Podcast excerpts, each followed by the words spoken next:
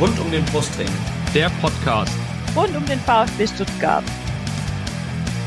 Ja, hallo, hier ist der Franz Wohlfahrt aus Wien. Hier ist Timo Hildebrand. Hallo, äh, ich bin Kakao. Äh, ich wünsche euch viel Spaß beim Podcast rund um den Brustring.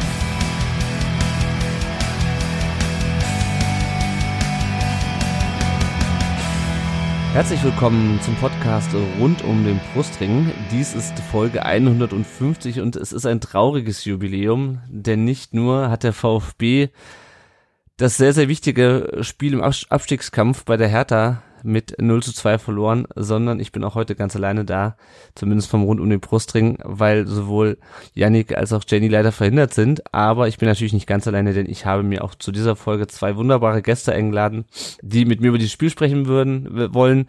Dem einen wird es mehr Spaß machen als dem anderen. Derjenige, dem es mehr Spaß machen wird, ist äh, der Daniel. Er ist bei Twitter zu finden unter bscdaniel98 und der ähm, Twitter-Händel verrät es schon, er ist Hertha-Fan. Herzlich willkommen im Podcast, Daniel.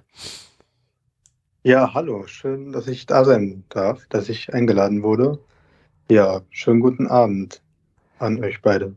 Schönen guten Abend. Und genau, er hat schon angesprochen, der zweite Gast ist äh, VfB-Fan, wird heute mit mir mit durch diese Folge leiden. Er ist bei Twitter zu finden unter @beautifuleast und heißt in wahren Leben Jeremy. Hallo. Hi. Ja, dann ähm, wollen wir doch, bevor wir über dieses Spiel reden, wollen wir uns noch ein bisschen Zeit erkaufen. Und äh, euch werde erstmal kurz vorstellen, denn euch kennen sicherlich noch nicht alle, ihr werdet beide noch nicht zu Gast hier im Podcast, deswegen. Und wir fangen mit dem Hertha-Fan in der Runde an, mit dem äh, Daniel. Daniel, sag doch mal kurz, wie bist du Ja. Hertha-Fan geworden? Ja, gerne. Ja, hallo, erstmal zu mir. Also ich bin Daniel, 24 aus Berlin. Ja, wie bin ich Hertha-Fan geworden? Ganz klassisch, durch Familie, durch Papa, ins, ins Olympiastadion gegangen. So Anfang der 2000er, ich bin 98er Jahrgang. Ja, dann haben wir, mein erstes Spiel war Saison 2005, 2006. Hertha Hannover, zweiter Spieltag, 4-0 gewonnen. Nicht Also schlecht. zumindest das erste Spiel, woran ich mich erinnern kann. Aha. Ja, und das hat dann halt so Marcelinho und so haben dann meine, hat dann meine Leidenschaft geweckt zu dem Verein. Und Leidenschaft ähm, mit Betonung auf Leiden, aber natürlich auch mit Freude, mit Freudenmomenten. Ja. Ja, aber auch mehr Leiden. Ja, ich wollte gerade sagen, es gab ja nicht nur schlechte äh, Zeit bei der Hertha in den letzten, in den letzten äh, knapp 20 Jahren. Ja, sehr schön. Erstes Spiel deines Vereins hast du gerade schon gesagt. Ähm, hast du denn ein Trikot von der von der Hertha? Ich habe heute in einen anderen Podcast reingehört und ich habe gehört, dass man nicht die Hertha sagt, sondern nur Hertha in Berlin. Also ähm, hast du ein äh, Trikot von Hertha? Ja, ich hatte mal, also klar, als Kind hat man Trikots, teilweise noch die ersten ohne Flock und ja, aber jetzt aktuell, ja, Weißt du noch, welches dein erstes war? es müsste, es war auf jeden Fall so blau-weiß ähm, längs gestreift und mit halt ähm, Deutsche Bahn-Logo noch auf jeden Fall Okay. drauf. Okay. Müsste so Ende der 2000er gewesen sein, Na, aber ich weiß es jetzt nicht mehr genau. ja. Äh, und äh, jetzt, wo wir alle wieder ins Stadion können und ich äh, weiß nicht, warst du am Sonntagabend auch im Stadion? Ja klar, Gut, wo war denn da dein Platz oder wo ist normalerweise dein Platz im Stadion? Im ähm, Olympiastadion. Block N. Block N. Das ist für diejenigen, die sich nicht im Olympiastadion ähm, auskennen, Ostkurve oder? Ähm, Gegentribüne. Ah. Es gibt ja Haupttribüne und dann Gegentribüne halt. Also Hm. Alles klar. ja, also ähm, also halt nicht Ostkurve und nicht Marathontor, sondern halt Gegentribüne halt. Ja. Sehr schön. Auf jeden Fall ein guter Blick wahrscheinlich.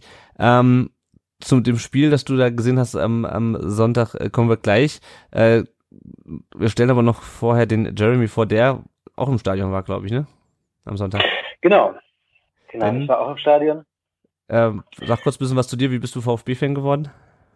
Ja, ja, ihr werdet gleich merken, dass ich, äh, dass ich ein paar Jahre älter bin als, äh, als Daniel. Ähm, äh, ich bin äh, in den 80er Jahren in äh, West-Berlin groß geworden und äh, deswegen war Hertha-Fan werden keine Alternative. Ähm, weil Hertha zu Hertha gehen, äh, als ich irgendwie im, im richtigen Alter war, äh, der, das hat Hertha in der zweiten Liga gespielt und es waren meistens irgendwie so 8000 Menschen im Stadion. Und auf dem Weg von der U-Bahn zum Stadion haben die schon drei Nazis irgendwelche Flyer in die Hand gedrückt.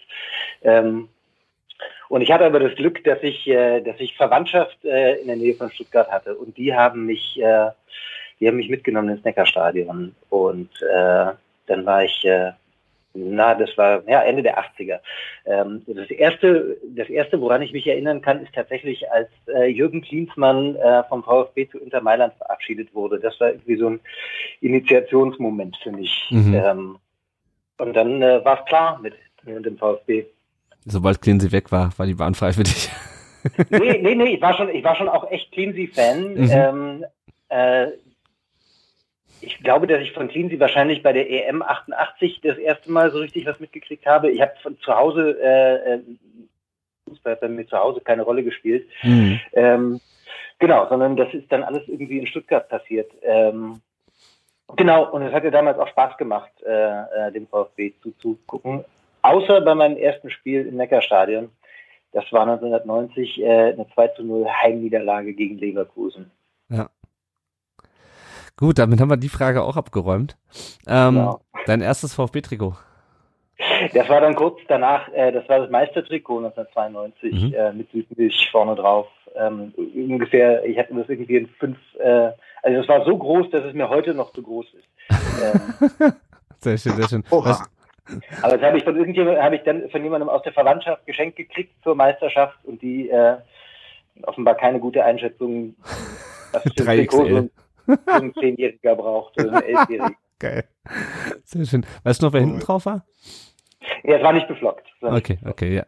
Also und ich hatte auch in dieser 92er Meistermannschaft keinen, also ich fand die irgendwie alle gut, weil mhm. sie Meister geworden sind mit dem VfB und äh, aber mein Lieblingsspieler war ja tatsächlich äh, Jürgen Klinsmann und der war nicht mehr da. Und dann Fritz Walter und Guido Buchwald fanden schon alle irgendwie gut damals, aber äh, so einen richtigen Lieblingsspieler hatte ich damals nicht beim VfB. Na, na. Gut, dann zum Abschluss dein Platz im Neckarstadion, wenn du mal da bist. Du wohnst ja immer noch in Berlin, ne? Wenn ich das richtig verstanden genau, habe. Genau, ich wohne, wohne immer noch in Berlin und ich schaff's, äh, schaff's irgendwie zwei, dreimal äh, in der Saison nach Stuttgart äh, meistens ähm, und sitze dann äh, meistens irgendwo in der Cannstatter Kurve, aber, äh, aber ich habe keinen festen mhm. Platz. Okay, alles klar. Super. Ja, wenn ihr äh, das so machen wollt wie der Jeremy und hier über eure Fankarriere äh, berichten wollt, dann meldet euch bei uns. Es stehen jetzt noch drei Bundesligaspiele äh, aus. Plus eventuell müssen wir noch eine Folge mehr machen zu zwei weiteren Spielen. Schauen wir mal. Äh, auf jeden Fall suchen wir immer noch Gäste für die restlichen Spiele. Das heißt, wenn ihr mit uns hier über die Spiele reden wollt, ähm, euch mit uns ärgern, vielleicht auch nochmal freuen wollt, äh, eure Fankarriere uns äh, erzählen wollt, dann meldet euch bei uns über die üblichen Kanäle Facebook, Twitter Instagram und so weiter. Und dann könnt ihr ja auch mit uns über den VfB reden. So, und jetzt ähm, kommen wir zum Unvermeidlichen. Wir reden über das Spiel des VfB bei der, bei Hertha im Olympiastadion, das mit 0 zu 2 verloren ging.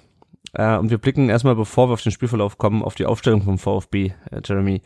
Äh, Karasor äh, hatte sich ja mittwochs freigetestet, war dann am Ende aber doch nicht fit. Dann kam irgendwie am Sonntagvormittag noch die Nachricht, dass Oma Mamouche wegen Muskelbeschwerden waren es, glaube ich, ausfallen würde. Deswegen spielte der VfB wieder mit äh, Waldemar Anton auf der 6 und Führig dann wieder als äh, Halbstürmer für, für Mamouche entsprechend.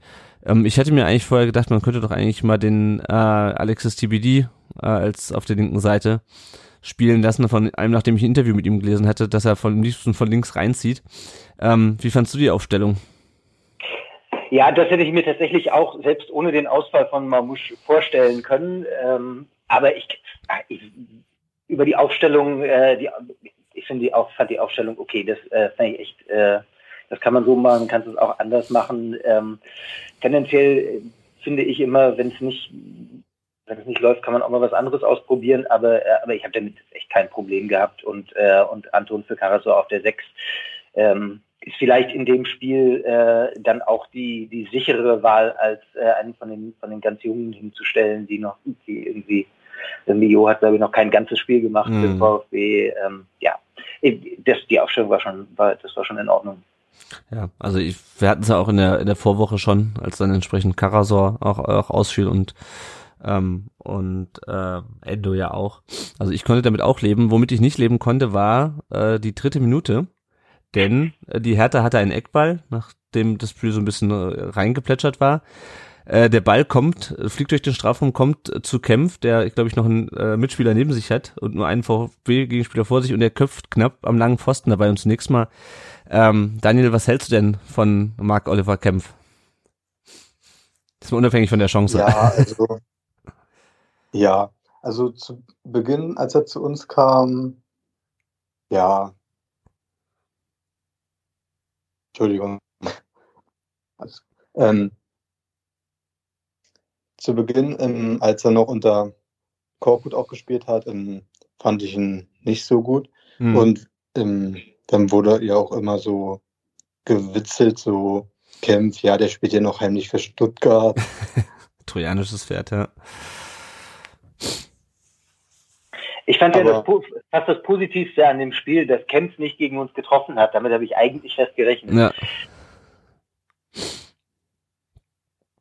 Ja, seitdem Magath da ist, so, ja, ist die ganze Mannschaft so, spielt besser und so, aber so unter Korkut fand ich Kempf auf jeden Fall nicht so gut. Na, na.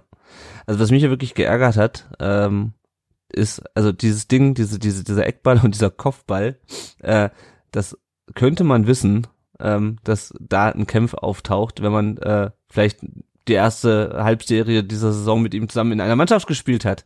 Also das sind so Sachen, mhm ähm, da frage ich mich bei uns, wie kann euch euer eigener ehemaliger Mitspieler bei sowas entwischen? Also stimmt offensichtlich auch wieder die Zuordnung nicht, weil ich weiß nicht mehr, wer es war, ob es äh, ob's Anton oder Mafropanos oder Ito war, der dann gegen, plötzlich gegen zwei Hertaner stand. Ich weiß nicht, wer da noch von Hertha mit Kempf zusammen da aufs Tor köpfte, aber es war auf jeden Fall schon, äh, Jeremy, war für mich wieder schon so, so ein Zeichen, dass, der, dass die Mannschaft offensichtlich mit dem Kopf noch nicht im Spiel drin ist, oder? Ja, naja, genau, ich glaube, zwei Sachen, die ganz typisch sind für den VfB diese Saison. Das eine ist genau das, was du sagst, nämlich, dass irgendwie äh, von Anfang an wach zu sein irgendwie nicht so richtig möglich ist und die Zuordnung bei, äh, bei Standards eben auch eine Katastrophe. Ähm, ich glaube, das liegt dann gar nicht daran, dass, äh, dass es kämpft ist, sondern mhm. einfach, dass der VfB es die ganze Saison nicht schafft, äh, bei Standards vernünftig zu stehen. Ja. Ich ja. denke, da nimmt sich Hertha auch nicht viel im, im, Vergleich mit dem VfB. Wir waren standardmäßig und allgemein auch ähm, defensiv ähm, sehr schwach. Natürlich die Saison, die Tordifferenz sagt es aus. Mm. Und, ja. Ja. Es ging auch direkt so ist weiter. Halt für hm? So, sorry.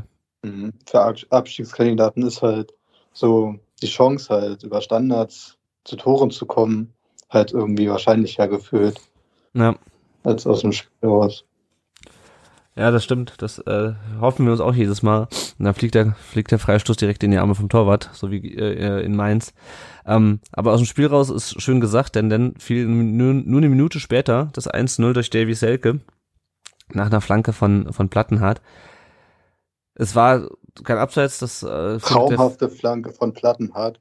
Bitte? Gar nicht mehr ja. gewusst, dass er so schöne, traumhafte Flanke ja. von Platten hat. Gar nicht mehr gewusst, dass er so schöne Flanken schlagen kann. Ja. ja, die war sehr gut. Und ich glaube, das Tor müssen wir äh, ein bisschen sezieren, weil für mich war, könnten wir danach eigentlich die Besprechung dieses Spiels abschließen, weil ich hatte das Gefühl, äh, diese Szene hat eigentlich das ganze Spiel äh, entschieden, so wie der VfB dann auch weitergespielt hat, leider. Ähm, Ach, nein. Das, hm? Nein. Stimmt ja so nicht. Ja, also schauen wir mal. Wir fangen auf jeden Fall mal an mit äh, Ito, der ähm, den Ball hat und den völlig unbedrängt direkt, ich weiß nicht, ob es Boyata war, auf jeden Fall dem Hetana in der eigenen Hälfte in die, in die Füße spielt. Ähm, Jeremy, das hatten wir auch schon häufiger, dass wir VfB gegen Bochum hatten wir das. Da wurde das 1 zu 1 so eingeleitet, dass der V, das ist leider wieder Ito, ich, ohne dass ich ihn jetzt da rauspicken möchte, aber es war halt wieder Ito, dass wir den Ball völlig unbedrängt rauskicken, äh, als wenn wir beim Eishockey in Unterzahl äh, und dann wieder die, die Ballkontrolle hergeben. Ich habe den Pass über diese Situation überhaupt nicht verstanden. Ich weiß nicht, warum, also wo, wo der hin sollte, was, was er damit machen wollte. Also er hat ja Platz, Zeit ohne Ende, um das Spiel richtig einzuleiten. Ich verstehe nicht, was er sich dabei gedacht hat. Du? Äh, nee, nee, ich verstehe es auch nicht. Aber wir haben jedes Spiel äh, mindestens ein paar, äh, ein paar solche Dinge äh, drin. Das ist so in der, äh, bis vor ein paar Wochen war Karasor dafür auch immer einer der, der ersten Kandidaten noch. Äh, äh was, warum jetzt diesen Pass? Und äh, Nee, keine Ahnung. Ich kann es äh, dir nicht sagen, warum es so ist. Liegt nicht daran, dass sie es nicht besser könnten. Ähm, aber es ist dann irgendwie eine, eine Verunsicherung da oder ich weiß es nicht. Der vielleicht der Druck, äh, was was Besonderes, äh, was besonders Schönes zu machen oder was besonders Kreatives zu. Äh, ich, ich weiß es auch nicht. Mhm. Ähm, aber ja, also so kann man sich noch mehr äh, verunsichern, als man es ohnehin schon ist, ähm, wenn man solche Tests spielt. ja, ja, es war auch leider nicht, nicht, der, nicht der einzige. Also Ito hatte irgendwie in diesem Spiel nur zwei Bälle drauf. Der eine war links nach links raus zu Sosa und der andere war irgendwo äh, in die Hertha-Abwehr rein. Ja. Äh, was mich als nächstes genervt hat, ist, dann laufen die Hertaner an und du hast Anton und Endo, die beide hinter der Mittellinie stehen und sich nicht und sich uneins sind, wer denn jetzt drauf geht und am Ende geht einfach keiner von beiden drauf, beziehungsweise viel zu spät und dann kommt der Ball auf links ähm, zu platten hat. Und ich meine, die Hertha spielt das relativ schnell aus. Ist das was, was sich jetzt unter Magath gebessert hat, Daniel, dass die Hertha ein bisschen zielstrebiger auch nach vorne spielt? Weil das ging ja, auch wenn wir uns doof angestellt haben, doch relativ flott auf dem Flügel jetzt. Ja, also man merkt ähm, allgemein, dass ähm, die Mannschaft viel mehr ähm, zusammen funktioniert und dass die Spielzüge auch ähm, viel flüssiger gehen. Mhm. Und ja, ich glaube auch, die Spieler fühlen sich ähm, auch irgendwie wohler unter Magath. Das merkt man so. Die, die haben, glaube ich, auch mehr Spaß im Spiel und am Zusammenspielen. Mhm. Und man hat auch gemerkt, was mir vor allem ähm, aufgefallen ist, weil ich habe ja in der ersten Halbzeit hatte ich ja, die, ähm, war ja saß ich ja auf der Seite der Hertha-Abwehr. Ich habe gesehen, also ich habe das genau. Und ich habe gesehen, die, die Abwehr, die stand aber sehr gut. Die war immer zweikampfstark. Mhm. Wenn Stuttgart ähm, am, am Drücker war, hinten Boyata, ähm, haben die Bälle abgefangen, abgelaufen. Und das hat mir sehr gut gefallen. Und Stuttgart hat dann halt versucht, so aus der zweiten Reihe ähnlich. Ich habe mir auch den Podcast ähm, vom letzten Mal angehört, also auch wo es da um das Spiel gegen Mainz ging. Da hat Stuttgart dann versucht, aus der zweiten Reihe zu schießen, ähnlich wie gegen Mainz, und aber Lotka stand hinten sehr stabil.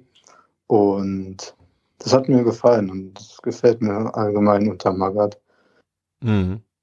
Ja, über unsere Schussversuche, da kommen wir, kommen wir gleich noch drauf zu sprechen. Das äh, hat Lotka echt gut, auch finde ich auch gut gehalten, aber ähm, der Ball kam auch, glaube ich, jedes Mal auf ihn, direkt auf ihn drauf, aber kommen wir gleich noch zu. Äh, Nochmal kurz zu diesem, zu diesem Tor. Dann hat Platten hat den Ball auf der Seite ähm, und ich weiß nicht, was, was Thomas da macht. Der geht, macht irgendwie die, der versucht ihn irgendwie, der versucht irgendwie nach innen zuzumachen und dann geht Platten halt einfach vorbei. Stenzel, der ihn ja eigentlich in einem 4-3-3 unterstützen könnte, hinten links, läuft irgendwo rum, irgendwo zwischen, ich glaube, Boateng war das, der da noch vorne mit, mit Ang äh, im Angriff war. Und dann kommt eine Flanke, äh, direkt zwischen äh, Sosa und Ito. Uh, und Davy Selke bringt halt den Fuß rein, macht ihn rein am Ende. Und das verstehe ich halt auch nicht. Das ist ja eigentlich eine Sosa-Flanke gewesen, Jeremy. Also das ist ja quasi, das ist ja quasi das, das, was Sosa am besten selber spielen kann, aber verteidigen kann das nicht. Also auch da wieder Rückwärtsbewegung. Es geht ein bisschen schneller und plötzlich, du hast zwei gegen einen da hinten. Ja, diese Flanken sind schwierig zu verteidigen, das ist klar, weil die kommen halt im Zweifelsfall hinter die Abwehr, zwischen Abwehr und Torwart und irgendwie dann genau auf den Fuß vom Stürmer. Ähm, aber trotzdem, also das kann, also, ja, nee, nein, das war eine, das war eine, eine gute scharfe Flanke und ich will irgendwie, ich will Thomas fast keinen Vorwurf machen, sondern das ist ja auch mehr ein Zuordnungsproblem. Und dann fragst du dich, wenn äh, wenn eigentlich du nur gegen zwei Offensivspieler spielst, äh, nämlich gegen Plattenhardt und Selke, ähm, äh, wie kann das dann sein, dass dein Außen, äh, dein, dein Rechtsaußen oder dein Außenstürmer ähm, äh, da verteidigen muss, äh, während der rechte Verteidiger irgendwo zwischen Zentrum und, äh, und, äh, und Außenlinie im Halbraum äh, steht, äh, wo er wirklich, wo er überhaupt nichts ausrichten kann.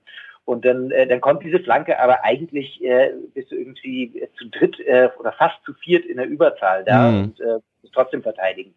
Ähm, ja, ja.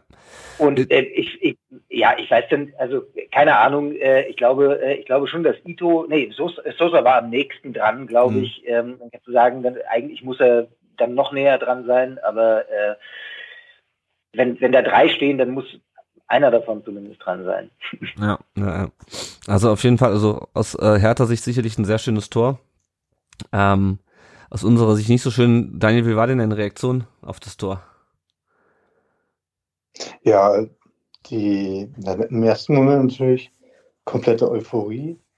Ähm, ich war ja mit, ähm, ich saß mit drei ähm, Kumpels ähm, zusammen Mhm.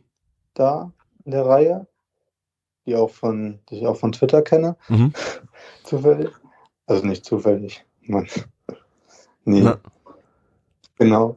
Und komplette Euphorie. Und dann wurde ja äh, das Tor erst zurückgenommen. mhm. Und dann war man erst so, oder wurde es zurück, also ich wurde, es wurde zurückgenommen. Ja, die, die, die, die Fahne ging hoch, die. Fahne, die, Ja. der Linienrichter hat die Fahne hochgemacht und dann wurde es aber Mhm. nochmal überprüft. Mhm.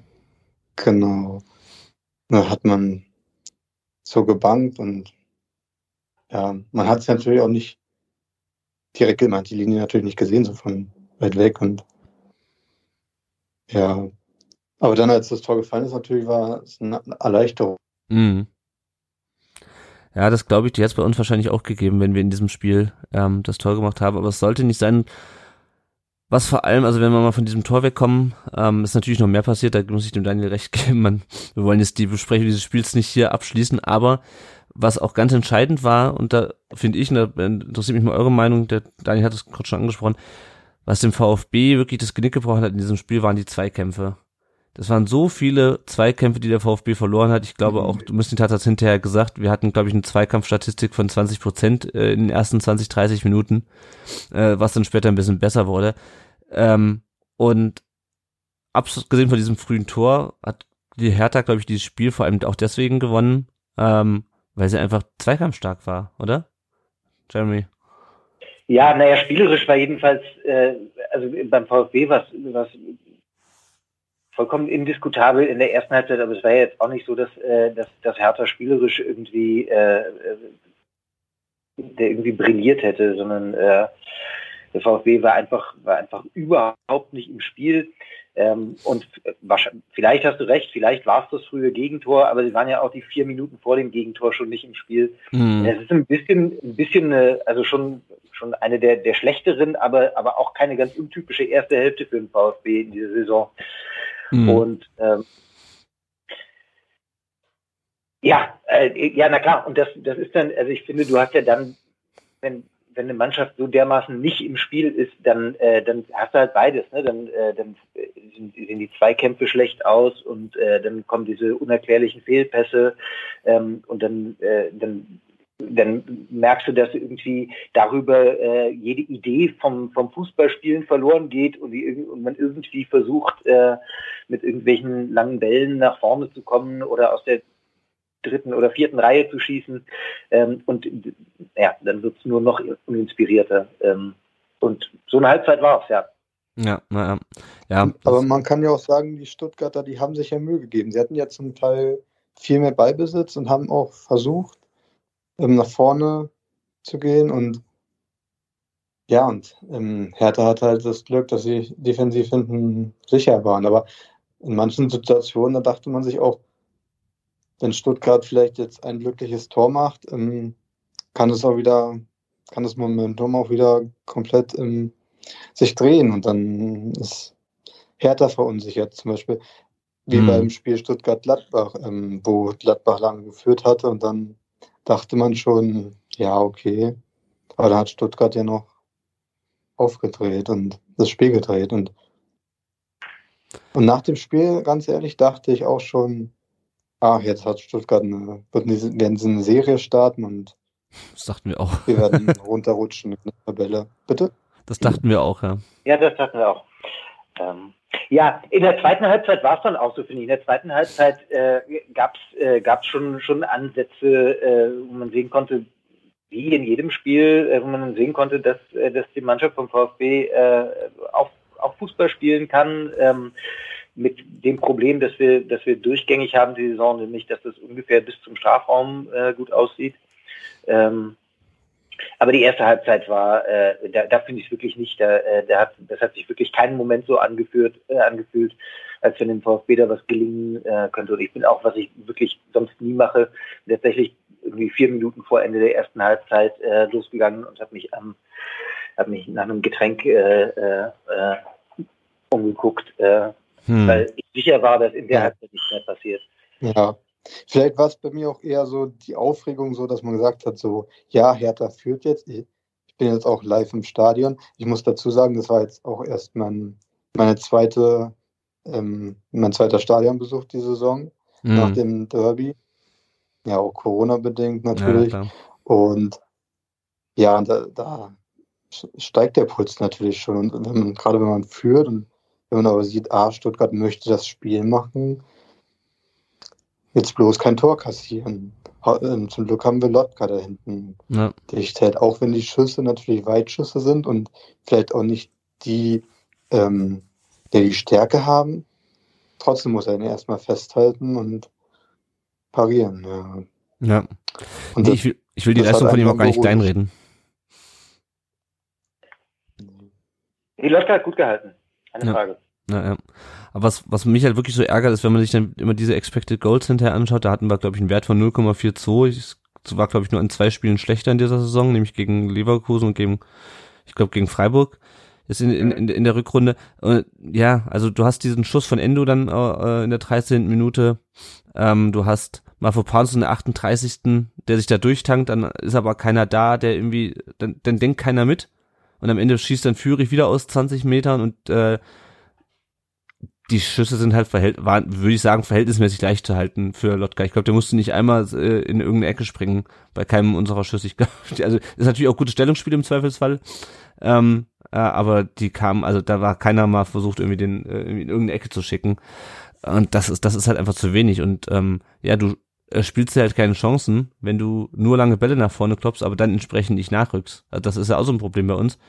Lange Bälle kannst du ja spielen, wenn du von jemanden hast, der den, der die irgendwie verarbeitet und irgendjemand, der nachrückt, der die dann aufnimmt.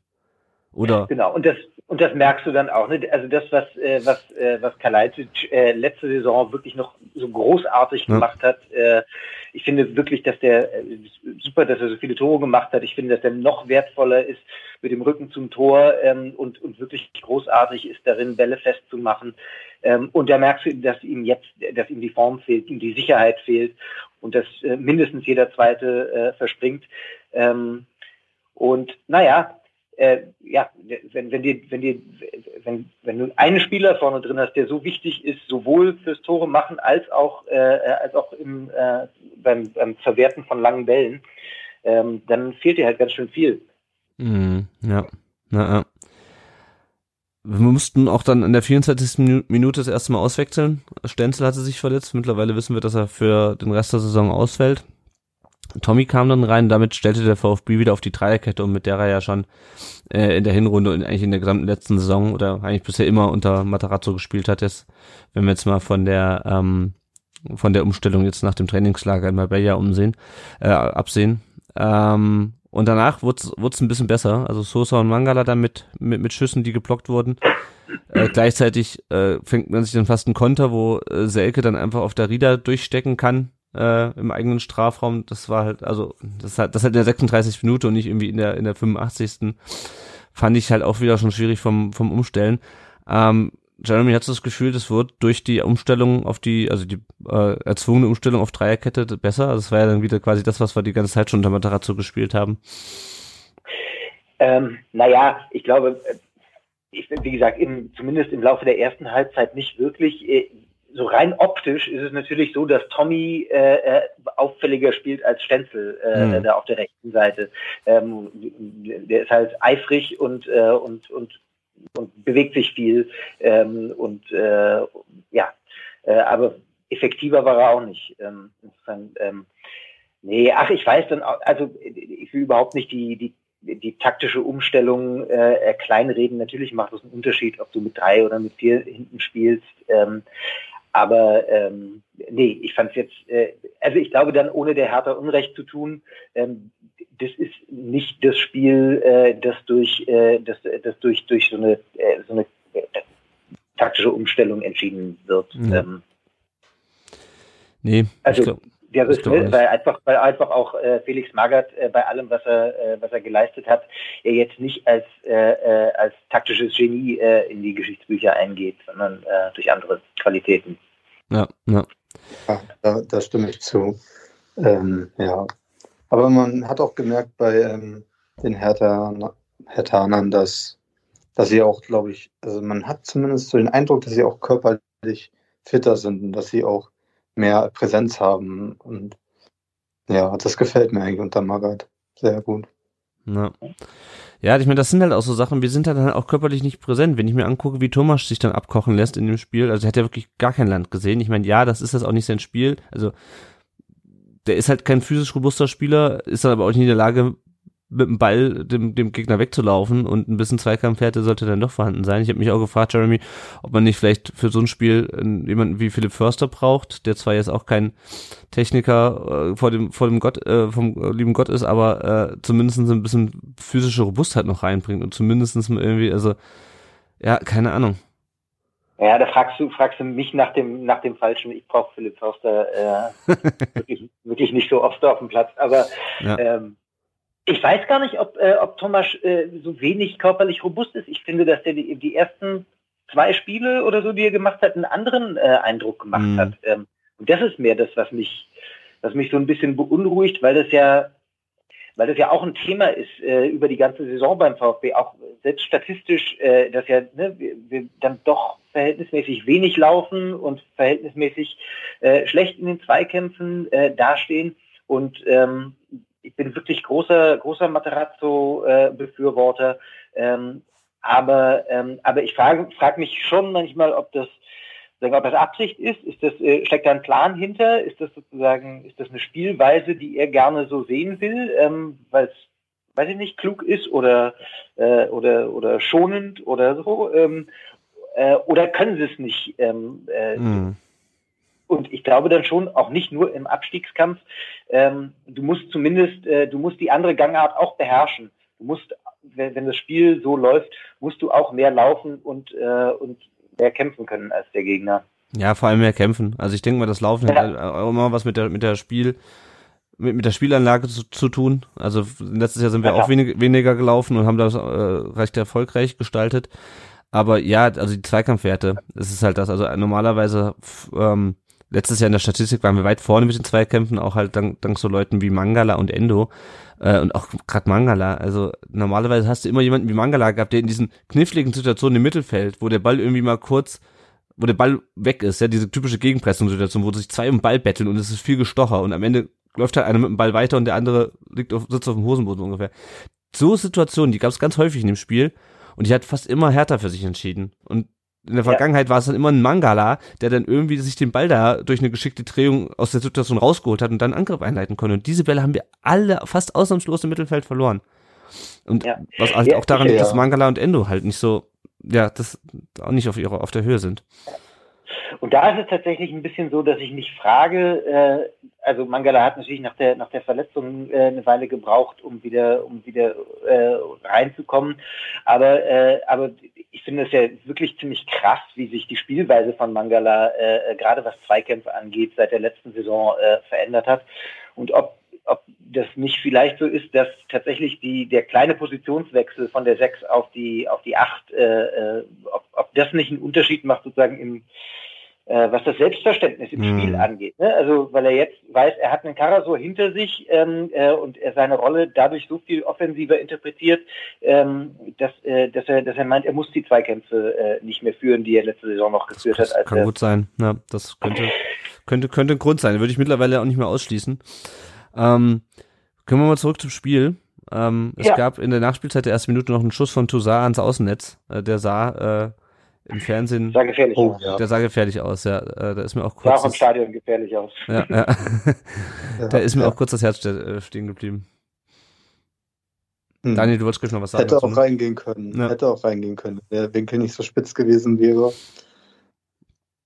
Aber da sieht man auch, ähm, was das Hertha wirklich, ähm, dass sie alle wollen irgendwie, dass sie zeigen wollen, dass sie auch vielleicht, dass sie auch ähm, würdig sind für die Startelf oder mhm. und da würde ich sind, unter Maga zu spielen, dass sie sich zeigen wollen. Und das macht Spaß zuzusehen wieder. Weil unter Korkut hat man irgendwie gesehen, dass die keine Lust hatten und ja, ich weiß nicht, ob jemals irgendein Fußballspieler unter Korkut Lust gehabt hat, Fußball zu spielen. Ich ja. nicht. Also das ist, das ist, das ist aber auch was, also das. Da kann ich mir das Lachen nicht verkneifen. Ja. ja. Ja, also ich meine, das ist ja auch so, wir haben also als es bekannt war, dass dann, dass dann Korkut für, für Paldada kommt, also ich meine, klar, man kann immer sagen, ja, okay, es, es muss auch mal von beiden Seiten passen, aber ich meine, das hat der, das hat schon bei uns, ist schon bei uns grandios schief gegangen, dann hinten raus. Dann hat er, ich glaube, in Leverkusen hat er, glaube ich, vier Spiele oder sowas nur trainiert. Bei Lautern hat es nicht geklappt. Das Einzige, wo Korkut funktioniert hat, war vor zehn Jahren in, ähm, äh, in, in Hannover, so ungefähr. Gut, auf der anderen Seite, das letzte Mal, als Magath was gerissen hat, war auch zehn Jahre. Ist auch zehn Jahre her, aber also nicht das. Das ist das, was ich nicht verstanden habe. Als ja. Magath gekommen ist, dass alle dann gleich gesagt haben, oh, Hertha ist ja der, ähm, der größte Comedy-Club, die holen jetzt einen Magath, der hat zehn Jahre lang nichts gerissen, der war bei Fulham, der war in China. Mhm. Was soll der denn noch erreichen? Ja. Und jetzt Siege gegen Hoffenheim, Augsburg und Stuttgart, die im ja, ja, Zweifel auch entscheidend sind, um die Klasse zu halten. hoffentlich, nee, nee. hoffentlich beschreien. Aber ich gebe zu, dass ich auch zu denen gehört habe, die sich zumindest ein Grinsen nicht verkneifen konnten. Äh, als, äh, als Hertha nee, Ich tatsächlich hat. nicht, weil ich, wie ich gehört habe, welche anderen Kandidaten im, im, im Gespräch waren, da, da hat es mir echt, echt gegruselt. Ich weiß nicht, wer war denn im Gespräch? Mir fällt es gerade jetzt ad hoc nicht ein, aber. Mhm. Ja. Ja. Ich weiß es gerade nicht. Aber ja. ja, ja. Also Nein, aber es sieht, äh, sieht ja tatsächlich danach aus, als wenn, äh, als wenn äh, das die richtige Entscheidung gewesen wäre. Will nichts sagen. Ja, ich meine, das ist es dann aber auch halt diese, diese Zweikampfstärke, ja, und ich meine, das liegt halt auch, also, ähm, ohne Margaret und Hertha jetzt zu nahe treten zu wollen, ähm, wir waren halt auch richtig scheiße. Also, dieses ja. war schon, also es war auch schon vollkommen verdient, aber wir waren halt auch richtig scheiße und ich glaube, Augsburg in dem Spiel war auch, also, ähm, das ist auf jeden Fall eine super Leistung, was, ja. was Margaret mit der, mit der Mannschaft macht. Ähm, aber wir haben es ihm halt auch zu leicht gemacht, finde ich. Ich weiß, das Augsburg-Spiel habe ich von, habe ich jetzt von, von, euch nicht gesehen. Und wie gesagt, ich will die Leistung von Margaret da gar nicht kleinreden. Ähm, äh, aber äh, es ist halt, geht halt vor allem über Zweikämpfe. Ja? Zweikämpfe und, und Einstellung. Das ist es Auf aber, jeden Fall. Ne? Ja, äh, wir hatten nur einen in, äh, diesem Spiel, der so ein bisschen was von wie Einsatz gezeigt hat, und das war Dinos Mafropanos äh, der in der 52. Minute in der zweiten Halbzeit einen Schuss äh, losgelassen hat, der an die äh, von äh, Mark Oliver Kempf an die Latte gelenkt wurde. Jeremy, hast du verstanden, warum Dinos der Einzige war, der so ein bisschen, wo man so ein bisschen das Gefühl hatte, dass der äh, weiß, worum es in diesem Spiel ging? Oder nicht komplett die Hosen voll hatte? Ich weiß nicht, woran es lag. Äh, Nee, wenn ich, äh, nee, wenn ich eine Erklärung hätte, dann, äh, dann hätte ich eine, eine Initiativbewerbung äh, zur Nachfolge von, äh, von Pellegrino Matarazzo abgeschickt. Äh, kein, nein, ich weiß es auch nicht.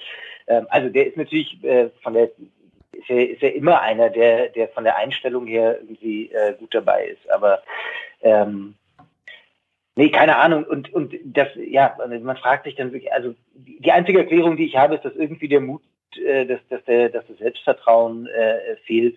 Und das äh, hat Mavropanos, glaube ich, äh, in der Regel äh, äh, kann er sich das irgendwie bewahren. Ähm, auf der anderen Seite ist es dann auch so, also so, das wäre wirklich eine gute Chance. Auf der anderen Seite ist es auch so, dass du weißt, wenn Mavropanos antritt und, äh, und sprintet und nicht angegriffen wird, ähm, dass er, dass er dann eben dass er auf jeden Fall, äh, dass er auf jeden Fall abzieht. Und äh, entweder ist es ein Sonntagsschuss und, äh, und er sitzt ähm, oder, äh, oder, oder halt nicht. Ähm, also du weißt, äh, daraus wird jetzt auch kein, äh, kein gepflegter Kombinationsfußball äh, oder der hat auch nicht den Blick für, für Mitspieler oder so.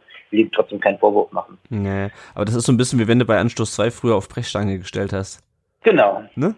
Das war so, äh, keine Ahnung. Kann mal klappen, aber als, als taktisches Mittel ist es jetzt äh, auch nicht, äh, nicht nachhaltig. Ja, genau. Also das, ja, er probiert es halt mal, aber das war steht halt in keinem äh, keinem in keinem Konzept von von Materazzo oder sonst nicht. Aber äh, ja, ich meine, wenn es hilft, hilft. Aber in dem Fall hat es nicht geholfen. Ähm, denn der VfB hat zwar weiter aufs Tor äh, geschossen, der Berliner, aber Fürich, Tommy und Tomasch haben immer viel zu zentral äh, geschossen, haben wir schon drüber gesprochen. In der 56., in der 58. und in der 65. Minute waren die Chancen. Und dann kam plötzlich die Hertha durch, durch Belfodil wieder äh, auch fast zu einer Chance. Er kommt nicht ganz ran in der 69. Und dann war irgendwie der Druck des VfB irgendwie schon so ein bisschen wieder verpufft äh, nach 70 Minuten. Daniel, hat so das Gefühl auch, dass der VfB dann irgendwie nach so einem Zwischenaufbäumen wieder ähm, so ein bisschen, ja, dass da die Luft raus war bei uns? Ja, also man hat ja in der zweiten Halbzeit gesehen, dass der VfB sehr hoch stand mhm. und teilweise die komplette Mannschaft in der Hälfte von Hertha. Und, und dann irgendwann, ja, war der Druck vielleicht raus, weil die Stuttgart haben versucht, das Spiel zu machen, aber es hat irgendwie nicht geklappt.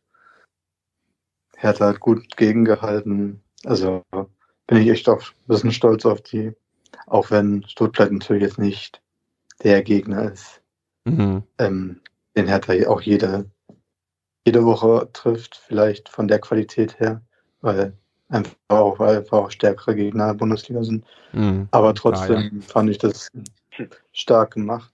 Ja. Ich muss sagen, dann, ich weiß nicht, ist das jetzt ein bisschen springen, wenn ich jetzt sage, also ab der 80. Minute und da habe ich dann nochmal irgendwie gedacht, oh, wenn, weil dann stand es immer noch 1-0 und es konnte immer noch so kippen, so und da hatten, also Ja. ja. Wir sp springen nochmal kurz in die, in die 70. Minute, da kam nämlich TBD mhm. für, für Mangala. Ähm, ja, über Mangala haben wir schon gesprochen.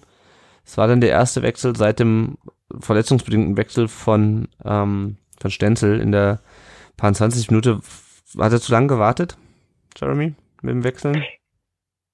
Ja, weiß, ja, für mein, für mein Gefühl wahrscheinlich schon, aber das ist, äh, das ist ja tatsächlich auch, äh, das gehört offenbar zum, zum Stil von, äh, von Matarazzo, dass er, äh, dass er gerne äh, erst spät wechselt. Ähm, und dafür hat er wahrscheinlich äh, seine Gründe. Ähm, mhm.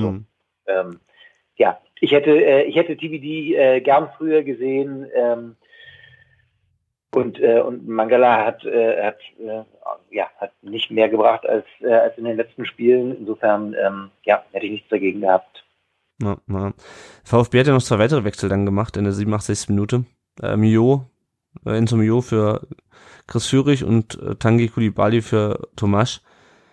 Ja, und ähm, das, das war ja schon so häufig so bei uns. Du äh, guckst auf den auf die Aufstellung und dann guckst du auf die Bank und dann hoffst du, dass sich, dass sich niemand verletzt ähm, und dass du äh, deine Best, deine Stürmer erst auswechseln musst, wenn du schon zwei, wieder zwei Tore gemacht haben, so ungefähr. Also Thema Kadertiefe halt. Mio und Kulibadi machen dir halt in, in dem Spiel halt gerade gar nichts mehr. Also ich meine, Mio ist defensiver Mittelfeldspieler, Kulibadi ist, ähm, ja, der rennt halt auf dem Platz rum, noch die fünf Minuten, die es dann war, äh, aber das war's auch. Also das ist halt so ein ganz großes Problem.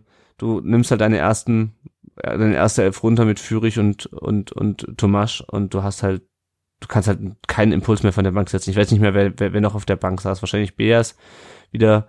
Äh, also, ja, das ist, also, sobald hier zwei Leute ausfallen, wie auch in diesem Spiel, hast du quasi keine Option mehr von der Bank, oder? Jeremy? Ja, das äh, scheint, äh, scheint Materazzo so zu sehen, dass die, dass die meisten keine Option sind. Also das, die, die sind ja, die Wechsel in der 87. Minute, wenn du hinten liegst, das ist ja, äh, das ist ja irgendwie, das, ja, das leuchtet mir dann tatsächlich nicht mehr ein. Also mhm. ist das ein Auf, ist das ein Aufgeben, ein Impuls, ist es irgendwie nicht mehr, ähm, also erst recht nicht, wenn du einen defensiven Mittelfeld, wer wechselt denn in der 87. Äh, einen defensiven Mittelfeldspieler ein, ähm, wenn, wenn es nicht darum geht, eine Führung zu verteidigen. Ja. Ähm, Kulibali äh, finde ich okay, äh, der ist zumindest, ich finde, der hatte, der bringt ja ein gewisses Chaos-Moment ins Spiel. Mhm. Und manchmal kann es ja ein Chaos-Moment sein, dass äh, das irgendwie äh, äh, noch zu einem Tor führt. Das finde ich schon okay. Ähm, ja, die, ich kann die Tiefe, ich finde, man kann die Tiefe der Bank, also von dem, was da draußen gesessen hat, jetzt ja in vielen gar nicht, äh, gar nicht beurteilen. Von, äh, von Immerbeas haben wir, äh, haben wir noch gar nichts gesehen, äh, diese Saison. Äh, also irgendwie, weiß ich nicht, mal zehn Minuten in der, in der Hinrunde. Ja. Ähm, Ich, ich guck gerade, Förster saß noch auf der Bank, Klimowitz und Bazzoli. Ja. Ja. Ähm, ja, naja, Förster kannst du, äh, ja, naja, ja, ja, Torgefahr sitzt da nicht, das ist wohl Ja. so. Ähm, Ja. Aber ja, ich meine, das, das wissen wir, das Thema, äh, dass, dass, dass, dass wir die Torgefahr, äh, dass wir die im Moment nicht so richtig im Kader haben, ähm, das wissen wir. Ähm, Ja. Dann würde ich sagen, springen wir doch nochmal kurz. Hm, ja, gerne. Aber ähm, das, ist, das ist auch, was mir ähm, jetzt mittlerweile gefällt, dass ähm, auch wieder unsere Stürmer ähm, ja auch wieder diese Torgefahr ausstrahlen. Also Belfodil, Selke, die haben halt eine Präsenz auf dem Platz Mhm. und sie ähm, ja, und ähm, bei Belfodil sagt man ja gerne mal, es ist ein 20-Jähriger im Körper eines 40-Jährigen. mag, mag vielleicht auch stimmen, aber man, man merkt, dass Belfodil wirklich ähm, die Technik hat und das, ja, das gefällt mir halt schon. Und ich auch, ähm, auch mal, um auch mal ähm, nicht nur mal Maga zu nennen, auch Fotheringham ist Hm. ja auch ähm, neu dazugekommen und ah, die müssen was bewirkt haben bei den Spielern, was auch wirklich dann dazu geführt hat, dass sie besser trainieren und besser auf dem Platz auch sich ähm, anbieten. Und das macht dann natürlich Spaß zu sehen, dass auch so, so ein Trainerwechsel auch mal was Positives bewirken Mhm. kann. Weil nach dem Abgang von Dardai, also nach dem ersten Abgang von Dardai und auch nach dem zweiten Abgang von Dardai, hat man immer nur gesehen, ja, Trainerwechsel hat ja gar nichts gebracht und wir rutschen jetzt in so eine Abwärtsspirale. Und das war natürlich frustrierend zu sehen. Und umso schöner ist es, dass jetzt mal wieder was zu klappen scheint. Hm, ja. Ja, wir, Thema Trainer kommen wir auch gleich noch zu sprechen, weil du kannst dir vorstellen, wie die Stimmung ähm, in Stuttgart ist, was das Thema angeht. Ähm, wir machen noch kurz das Spiel zu, ähm, denn es war noch nicht vorbei, sondern äh, der Schlusspunkt kam in der 93. 93. Minute. Es war, wenn ich mich richtig erinnere, ein Konter durch die Hertha, was natürlich jetzt nicht furchtbar verwunderlich ist, dass der VfB hinten aufmacht, wenn du 0-1 hinten liegst und die 90. Minute angebrochen ist. Was mich nur wirklich ärgert ist, und ich glaube, wir hätten auch kein Tor mehr geschossen, aber was mich wirklich ärgert ist, der Ball geht eigentlich am Tor vorbei.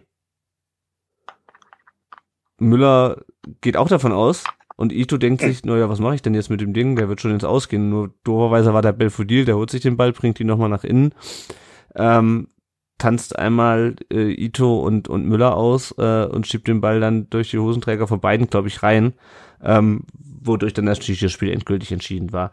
Ähm, hattest du vor dem Tor das Gefühl, Daniel, dass äh, da noch was anbrennt? Sch- Schwierige Frage.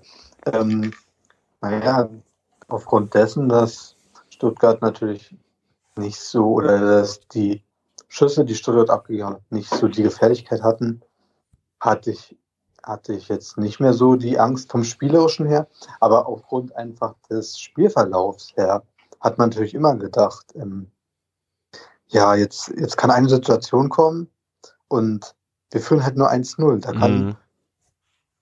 da kann sich schnell die Situation drehen. Und also bis zum 2-0 habe ich halt nicht, war ich mir nicht sicher, ob wir das wirklich halten, das Ergebnis. Und ja, Mhm. also ich habe immer so ein bisschen noch gezweifelt. So. Aber vielleicht war es auch einfach die Aufregung ähm, Mhm. so Ja, im das- Stadion. So. Das kann ich gut nachvollziehen. Jeremy, wie ist denn dein Blick auf das 2-0? Im Endeffekt ist es fürs Ergebnis, also für die, also verloren ist verloren, aber ähm, Ja, ich, ich kann mich, äh, ich kann mich über, über ein 2-0 in der 93. Äh, äh, kann ich mich nicht so richtig ärgern, dass, äh, wenn du aufmachst. Also ich habe äh, das war am anderen Ende, am anderen Ende des Platzes. Ich habe es im Stadion, konnte ich nicht genau sehen, äh, wie es zustande gekommen ist. Ich habe es dann hinterher nochmal gesehen und äh, Ito sieht schon wirklich scheiße aus äh, äh, in der Situation, ähm, äh, keine Frage, aber aber weißt du, ey, der hat auch vor einem Jahr noch in der zweiten Liga in Japan gespielt und, äh, und, und eigentlich echt eine sensationelle Naja. Saison gespielt. Ähm, äh, und, und dass er dann irgendwie äh, gegen Ende der seiner ersten Bundesliga-Saison ähm, äh, irgendwie auch mal ein paar auch mal ein paar schwache Spiele hat, das, das, äh, das kann ich ihm verzeihen und äh, und auch die, dieses Tor, das war äh, das hat dann nicht mehr den äh, hat dann keinen ja also ist halt ein, ein klassisches äh, Kontertor, wenn du versuchst irgendwie noch zum Ausgleich zu kommen. Das, ja. äh, damit habe ich das kleinste Problem. Na, na. Gut, dann äh, schauen wir doch mal kurz, was unsere Hörerinnen und Hörer auf Facebook und Twitter so zu dem äh, Spiel geschrieben haben, bevor wir uns dann gleich ähm, mal darüber austauschen, was wir denn von diesem Spiel und von der jetzigen Tabellensituation halten. Ähm, es gibt drei Sorten von Kommentaren. Es gibt Leute, die sagen, äh, ich habe dann geschrieben, gibt es Kommentare zum Spiel. Die Angler hat geschrieben, keine. Der Stefan hat geschrieben, ohne Worte bei Facebook. Die Melanie ist ähm, sprachlos. Ähm, auf Twitter sagt der Ed äh, Hubjet, Hubjet, peinlich erschreckend lustlos. Ähm, der Ed Chris ist ZR schreibt, das war ein Endspiel und wir haben es krachend verloren.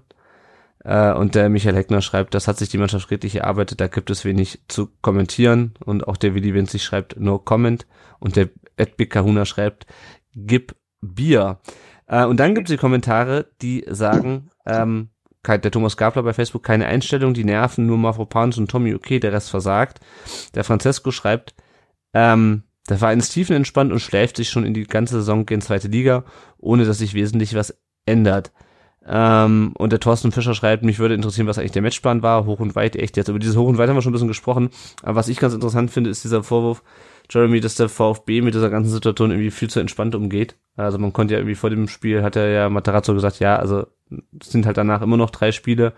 Ähm, es gab auch nochmal einen Artikel im Kicker, wo das nochmal ein bisschen erklärt hat, von wegen, was Druck bewirkt und was irgendwie Verständnis bewirkt und so weiter und so fort. Ähm, ja, ich weiß nicht, hast du das Gefühl, der VfB äh, oder die Verantwortlichen nehmen das äh, zu sehr auf die leichte Schulter alles?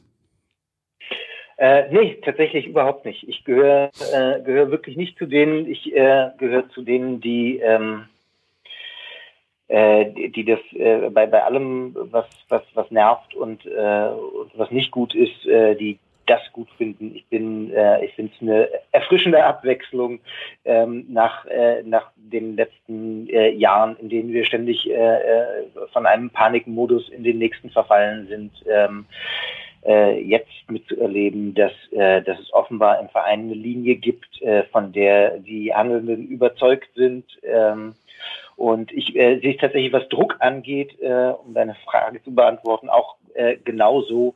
Ähm, ich glaube nicht, dass, äh, dass, äh, dass, dass fragile Gebilde wie eine Mannschaft äh, äh, aus äh, elf oder 25 oder 30 Menschen. Ich glaube nicht, dass die, äh, dass die unbedingt besser performen, äh, wenn man mehr Druck ausübt, vor allem wenn die im Schnitt äh, 22,5 Jahre alt sind. Mhm. Mhm. Ja. Na, wenn ich da einhaken darf, ähm, das hat man ja auch gemerkt, ähm, als unter Korkut, da war ja auch so ein bisschen die Drucksituation da. Wir hatten so eine Negativserie und keiner wusste wirklich, ähm, welche Maßnahmen muss man jetzt ergreifen, damit sich irgendwas ändert. Und dann gab es ja diese, diese Ansprache von Korkut auf dem Trainingsplatz damals so auf Englisch, ihr spielt nicht für mich, ihr spielt für euch. Und aber man hat irgendwie gemerkt, es hat die Spieler auch nur weiter verunsichert und nicht mhm. ähm, ergriffen oder so. Und dann, ich glaube, ein Spiel oder zwei Spiele später war ja dann auch vorbei für Korkut. Und ja, es ist halt so die Parallele, die ich jetzt auch beim VfB halt sehe. Und was mir auch leid tut. Ja. Weil ich, ganz ehrlich, ich, ähm, Stuttgart hat ja die, nicht die ganze Saison schlecht gespielt. Und zum Beispiel, ich habe es ja schon erwähnt, das Spiel gegen Gladbach, das war ja wirklich auch halt ein Sieg und, und sie haben ja auch wirklich gekämpft. Und was ich auch so in den Medien so lese, ist, dass viele Stuttgarter auch schon die Hoffnung aufgegeben haben und so. Aber ich, ich mag den VfB auch wirklich und ich wünsche den auch wirklich dass sie wenigstens über die Relegation es vielleicht schaffen, diesmal. 2000, was war 2019. Gegen Union hat es ja auf jeden Fall nicht geklappt, aber? Vielleicht klappt es ja dieses Mal dann noch. Ja. ja. also zum Thema Druck, ich, ich hatte noch, auch neulich eine Diskussion auf Twitter Ähm, und da ging es auch darum, bringt's, also macht, performt die Mannschaft unter Druck besser oder ohne Druck besser, weil bei diesem, also gegen Gladbach 0-2 hinten lag oder gegen, gegen Augsburg, da hast du, da hast du ja nichts mehr zu verlieren. Ja, da, und, ähm, Richtig. Ne? Und da ist es ja so, dass du denkst, okay, die hat jetzt nichts mehr zu, zu verlieren, da kann sie vielleicht befreiter aufspielen. Auf der anderen Seite, wenn du 0-1 in Berlin zurückliegst, hast du eigentlich auch nichts mehr zu verlieren, ähm, wenn du die, die Tabelle anguckst. Und da gelingt es irgendwie nicht, was vielleicht auch daran liegt, dass die Hertha ein bisschen besser verteidigt als Gladbach und, und Augsburg. Also ich meine, dass Augsburg genau, jetzt so weit oben spielt, steht, mit der Kackleistung, die die uns gegen uns gezeigt haben, äh, dann na, die, eigentlich das ganze Spiel über. Die haben nur zwei Tore gemacht und sonst die ganze Zeit nichts gemacht und scheiße gespielt, pardon. Ja. aber ähm, dass die jetzt quasi durch sind, das nervt mich richtig, aber es zeigt halt auch, wie wir es verkackt haben einfach. Ja, genau, aber ich fand jetzt tatsächlich in der in der zweiten Halbzeit äh, äh, fand ich nicht die, fand ich äh, im Gegensatz zur ersten äh, nicht nicht die Einstellung des Problems. Ähm, die haben schon versucht, aber, äh, aber Hertha hat äh, hat gut verteidigt und, ähm, und aus verschiedenen Gründen tun wir uns schwer damit Tore zu schießen diese Saison. Und in der Kombination äh, war es dann schwer. Aber ich fand tatsächlich in der zweiten Halbzeit äh, äh das kein Einstellungsproblem mehr. Ähm, haben schon versucht. Ja. Hat halt nicht geklappt.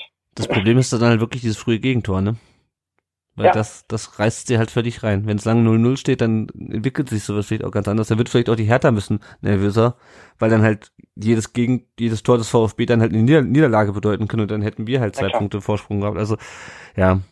Ähm, wenn wir nochmal auf die Kommentare gucken, es gibt dann äh, noch die Leute, die sagen, ähm, der Oliver schreibt zurück auf Anfang, wir stehen jetzt wieder da wie vor zwei Jahren und dazu die vielen tollen jungen Talente, die leider nicht Bundesliga tauglich sind, einfach alles scheiße, mir tun die Auswärtsfahrer echt leid. Ähm, darüber hatten wir auch schon ein bisschen gesprochen. Ich habe noch einen Kommentar und der sagt natürlich, also genau, dann äh, der Robert schreibt bei Twitter, äh, die Spieler sind gedanklich schon beim neuen Verein, wozu also anstrengend und bei Abstieg werden die auch noch billiger. Ich glaube, darüber haben wir auch schon gesprochen. Ähm, ich glaube nicht, also auch wenn die, wenn die erste Halbzeit und gerade die ersten zwei Minuten eine absolute Vollkatastrophe waren, gerade für eine Mannschaft, die um, um Klassenerhalt kämpft, ich glaube auch immer noch nicht, dass wir ein grundsätzliches Einstellungsproblem haben, dass die Spieler denken, ja, okay, ich bin jetzt schon den äh, ich bin ja schon beim nächsten Verein. Das glaube ich nicht, aber das, das ist eine Überforderung, äh, in, der man, in der man sich vielleicht auch ein bisschen zu bequem macht. Also ich verstehe nicht, wie man so in dieses Spiel reingehen kann. Das, das also, bei aller Nervosität und bei der ganzen Situation, also dann bist du halt, dann ist es halt der falsche Job für dich, wenn du so in das Spiel reingehst. In, so einer Situation. Ja, ja, ja. Ne? Ich verstehe es also, auch nicht, aber ich verstehe es auch nicht und trotzdem äh, geht es mir genauso wie dir, dass ich das, daraus nicht ein grundsätzliches Einstellungsproblem der Mannschaft äh, äh, ableiten würde. Ähm, äh, ja, aber, aber sozusagen, aber das Wachsein äh, oder was äh, Nico Willig äh, war es, ne? Online. Äh, online, online sein äh, von, von der ersten Sekunde an, das ist äh, deutlich ein Problem diese Saison. Ja. Ähm, ja. Aber ich glaube, dass es mehr ein Konzentrations- als ein Einstellungsproblem ist. Ja. Das ist mein Gefühl. Ja, das ist halt Konzentration, das ist, zeigt sich dann auch in, in den Fehlpässen, in, in den Zweikämpfen. Äh, und dann gibt's noch die letzte Fraktion, nämlich der Andelko Lucic bei Facebook, der schreibt Materazzo raus, heute noch. Und dazu passen aber auch eine höhere Frage erhalten vom VfB Frankie. Der fragt, würde ein Trainerwechsel noch etwas bringen? Ich befürchte, ohne frischen Impuls gehen die Darbietungen so weiter und wir sanken klanglos runter, sollte Bielefeld noch ein Spiel gewinnen.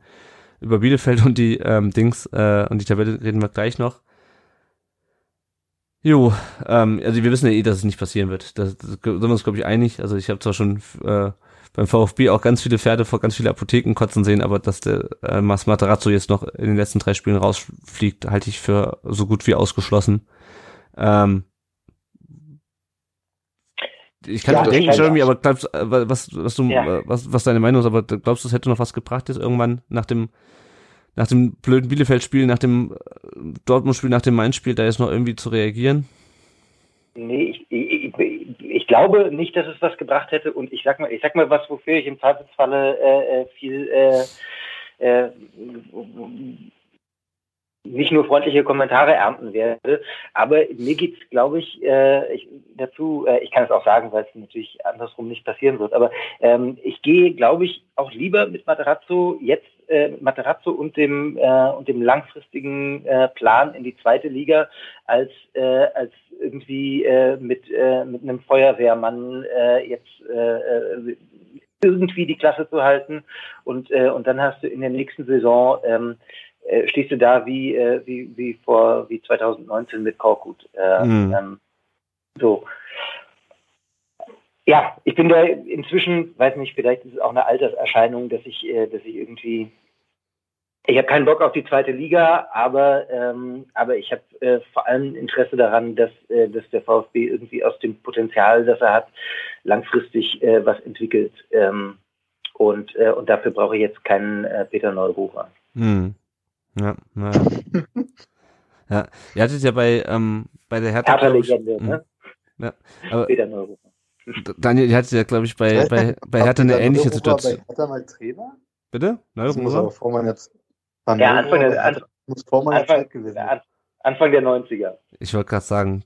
Da war er noch knackig. Lang, lang ist es her. Ja, oh ja, ja.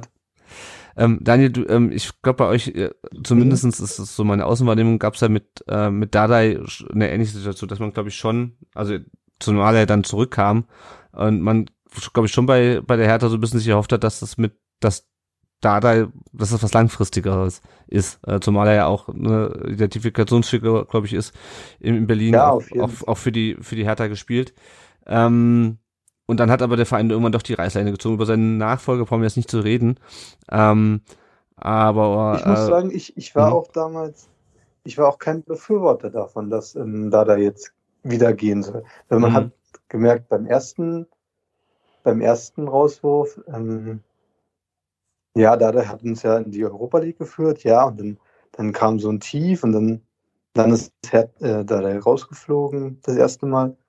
Danach wurde es aber nicht besser. Und ähm, ich habe deswegen dann schon abgeleitet, denn ja, jetzt werfen wir Dada wieder raus und jetzt kommt wieder irgendein Übergangstrainer und ähm, es wird wieder so laufen. Und dann war es ja mit Korkut genau wieder diese Abwärtsspirale und das hat mir nicht gefallen, ehrlich gesagt.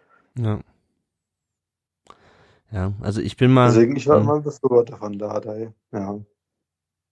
Und auch, ähm, ich habe auch damit angeeckt oder es haben auch nicht alle verstanden oder so, aber ja. Aber äh, Daniel, sag doch mal, möchte, willst, du, willst du mit äh, Felix Magath in die nächste Saison gehen? Ja. Also, das ist eine schöne Frage. Sag mal so, ich würde mit Fotheringham gerne in die nächste Saison gehen. Auf jeden Fall. Hm. Okay. Weil, mir, weil der mir gefällt. Ja, der hat, der hat auch eine Ausstrahlung auf dem Platz. Der, der hat die gelbe bekommen am Sonntag. Aber der, der zeigt sich und der, der hat auch Spaß daran. Das sieht, sieht man. Mhm. Mit ihm würde ich gerne auf jeden Fall verlängern. Magath weiß ich nicht. Ähm, ist wahrscheinlich halt kein, kein langfristiger, ist halt kein langfristiger Plan aufgrund dessen, dass er schon so alt ist. Und mm. Ja. weiß nicht, wie lange er noch Lust hat. Ich, ich, wollte damit auch vor allem meine, meine Feuerwehrmann-Theorie äh, äh nochmal untermauern. Ähm. Ja, auf jeden Fall. Ja.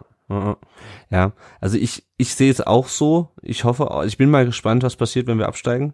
Weil, also, äh, falls wir absteigen, weil man stellt sich das alles immer so schön vor, ja. Ähm, und ich habe auch schon gesagt, bei Spieltagen, die mit einer 3 vorne anfangen, kann auch alles passieren. Ja, also ich mhm. möchte auch nicht ausschließen, was jetzt noch alles in, in, nächsten, in den nächsten vier Wochen passiert. Oder drei Wochen dann plus noch Relegation. Also, ne, ich, also da passieren wirklich die, die abgefahrensten Dinge. Ähm, und ich weiß auch nicht, was im Verein passiert, wer da wieder irgendwas was da intern und hintenrum passiert äh, und dann stehen wir, äh, dann lesen wir irgendwie am äh, Anfang Juni doch äh, wieder so eine ein VfB-Tweet mit den drei mit den drei Fahnen vor der Geschäftsstelle, die immer äh, andeuten, dass irgendwas ähm, oberhalb der äh, oberhalb des des Rasens sozusagen oberhalb der Spielerebene passiert ist und irgendwie da irgendwer freigestellt wurde. Also ich glaube ich nicht. Mich schon, freue mich hm. schon auf die Bild, die Bild, die Bildstrecke bei den Stuttgarter Nachrichten. Ja. Ja, ja, ja, ja. Ich glaube nicht. Ich glaube, dass es, äh, dass es durchziehen, wenn, wenn Mislintat bleibt. Ich glaube auch, dass Mislintat von sich bleibt. Ich bin mal gespannt, was, äh, was auf der Ebene darüber passiert. Ich glaube auch, dass Klaus Vogt grundsätzlich äh, den Willen hat, da weiterzumachen, aber da, ja, das ist bei Hertha so wie beim VfB. Ähm, die Vereine sind so groß und so unübersichtlich, dass es immer irgendwer gibt, der irgendwo irgendwas betreibt ähm, oder sich irgendwelche Dynamiken, Dynamiken entwickeln glaube ich, auch im Umfeld, ähm, wo du nicht weißt, was da am Ende bei rauskommt. Also deswegen, ähm, ja, aber grundsätzlich sehe ich es wie du, ähm, man muss natürlich auch die Saison dann, egal wie sie ausgeht, äh, kritisch unter die Lupe nehmen, weil äh, da wurden auch Fehler gemacht auf, auf allen Ebenen beim, beim im Verein. Ähm, aber ich habe es auch schon vor ungefähr zwei Jahren geschrieben, als wir das Derby äh, verloren haben ähm, und quasi drohten Aufstieg zu verspielen. Du kannst nicht jedes ja. Mal, wenn irgendwas kacke läuft, die Leute rausschmeißen, sondern du musst die Leute, die es verkackt haben, dann auch mal in die Pflicht nehmen, das wieder zu reparieren. Das ist bei Spielern, ähm, also, und sie haben es natürlich nicht alleine verkackt, aber das ist bei Spielern natürlich was anderes, weil die sagen sich im Zweifel sehr, ja gut, ich habe jetzt aber keinen Bock, zweite Liga zu spielen und die Suppe wieder auszulöffeln. Äh, das ist nun mal Profifußball, aber ja, im Zweifelsfall, wenn du davon überzeugt bist, dass der Weg an sich der richtige ist und dass Fehler korrigierbar sind, dann musst du halt mit den Leuten auch weitermachen. Also und kannst nicht ja, einfach nur sagen, ich schmeiß die raus, weil dann wird's irgendwie besser.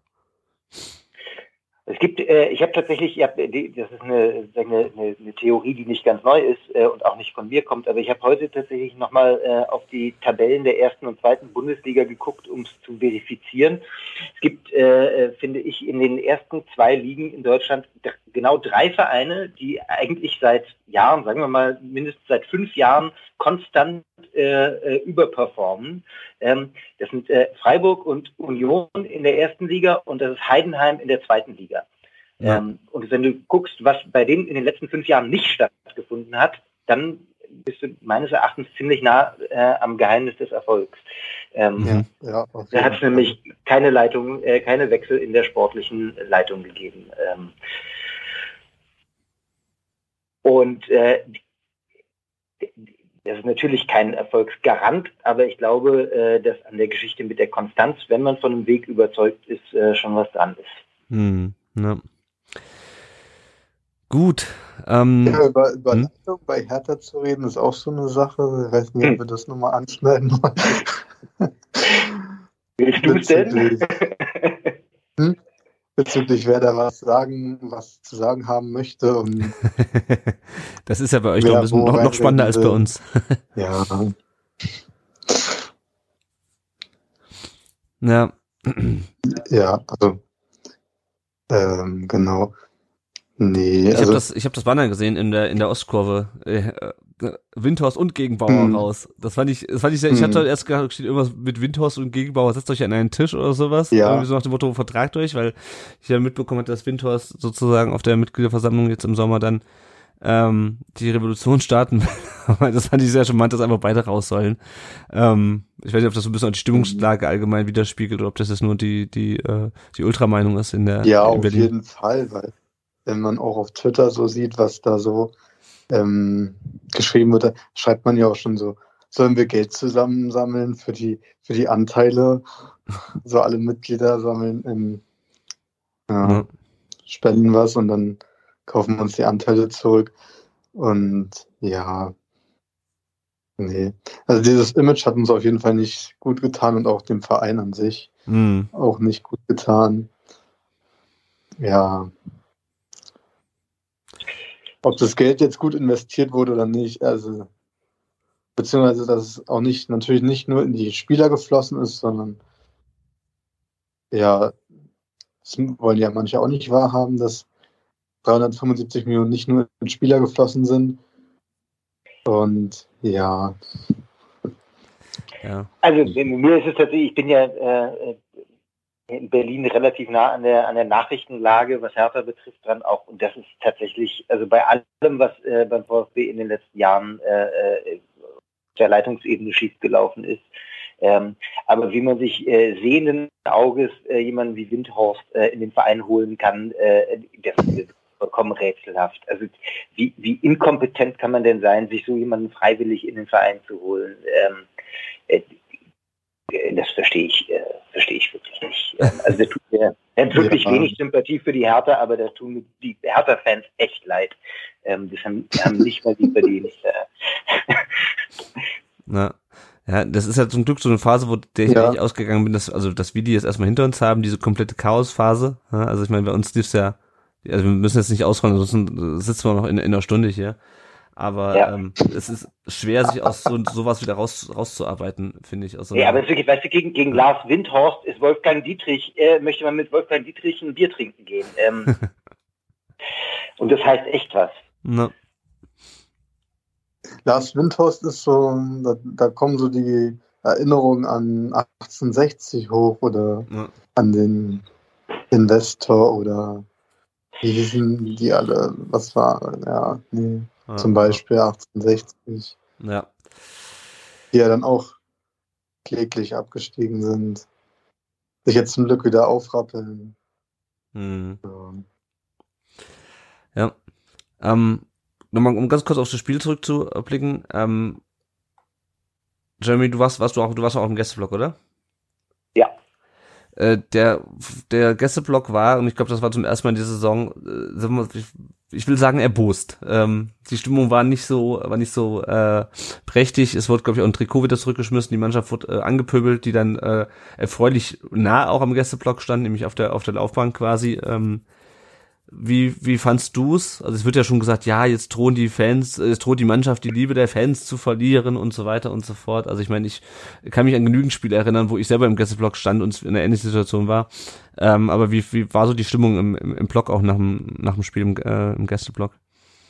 Ja, ich äh, fand nicht, dass die Stimmung durchgängig so war. Ich fand es ziemlich, äh, also es gab deutlich äh, deutlich äh, zwei Strömungen. Es gab irgendwie die, äh, die vor allem ganz vorne äh, am Zaun äh, hingen und die äh, dieses Trikot auch, es war hatte fast was Komisches. Dieses Trikot ist mindestens dreimal hin und her geflogen. ähm, also es war schon ziemlich krass. Ähm, äh, und es gab aber auch sozusagen, es gab auch deutlich eine Gegenbewegung aus dem aus dem Rest des Blocks, äh, die sagen dann, als das passiert ist, versucht haben mit Applaus die Mannschaft irgendwie aufzubauen. Mhm. Ähm, und das war auch eher mein Gefühl. Also ich hatte, äh, ich war sauer wegen des Spiels, aber, äh, aber die standen da und waren wirklich nah dran und, äh, und sind auch haben sich das haben gefühlt auch lang gestanden mhm. ähm, und äh, und haben haben sich ja haben nicht den Schwanz eingezogen so ähm, ich äh, ja ich ich mir tut ich habe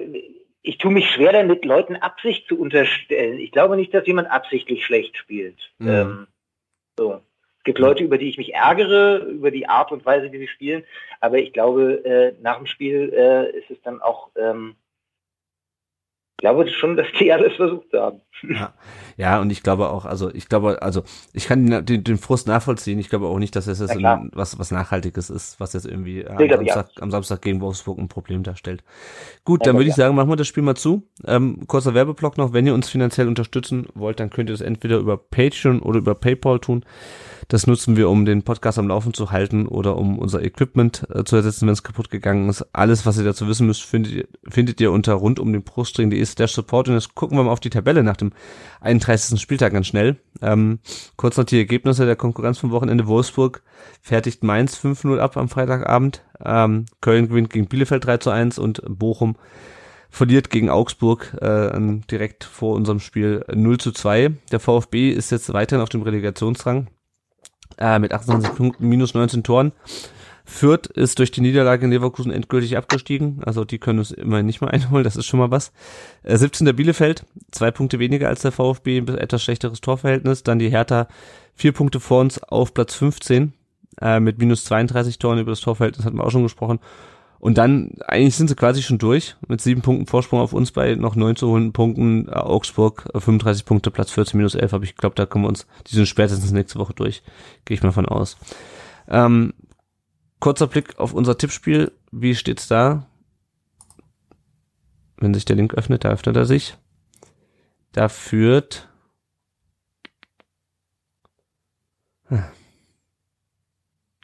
Da führt der 1893er mit 383 Punkten vor Severmed und Prinz Poldi. Und ähm, ja, in der Liga geht's jetzt gegen Wolfsburg zu Hause am Samstag 15.30 dann in München an einem Sonntag und dann natürlich letzter Spieltag samstags 15.30 gegen den ersten FC Köln. Ähm, Augsburg spielt auch gegen Köln, aber ich glaube, die können wir vernachlässigen. Und dann ist das spannende Spiel Bielefeld gegen Hertha. Daniel, was ist dein Gefühl für das Spiel? Also mein Gefühl für das Spiel ist tatsächlich relativ gut, aufgrund dessen, dass die, dass wir jetzt mit zwei Siegen da ähm, nach Bielefeld fahren im Rücken Mhm. und auch die tabellarisch, tabellarische Ausgangssituation natürlich. Natürlich ist es auch ein Sechs-Punkte-Spiel, ganz klar. Wir sind noch nicht, wir sind noch nicht sicher. Wenn Bielefeld gewinnt, sind es nur noch drei Punkte Rückstand auf Bielefeld.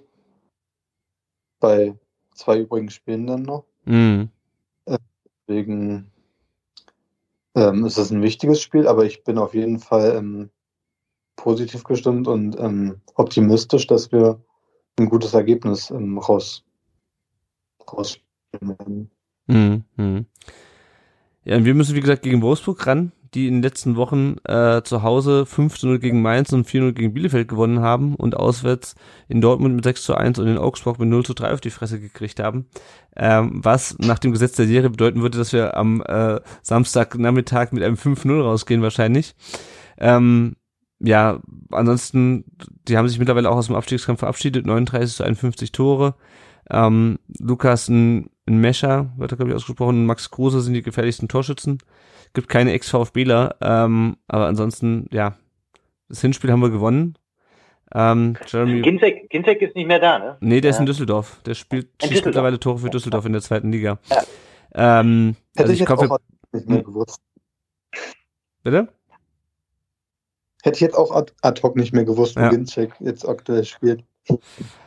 Ja, ähm, also ich glaube, in, in so einem, so einem Zeitpunkt müssen wir jetzt nicht mal groß Her äh, Wolfsburg durchanalysieren. Jeremy, was meinst du? Wie sieht's nach dem nächsten Spieltag aus?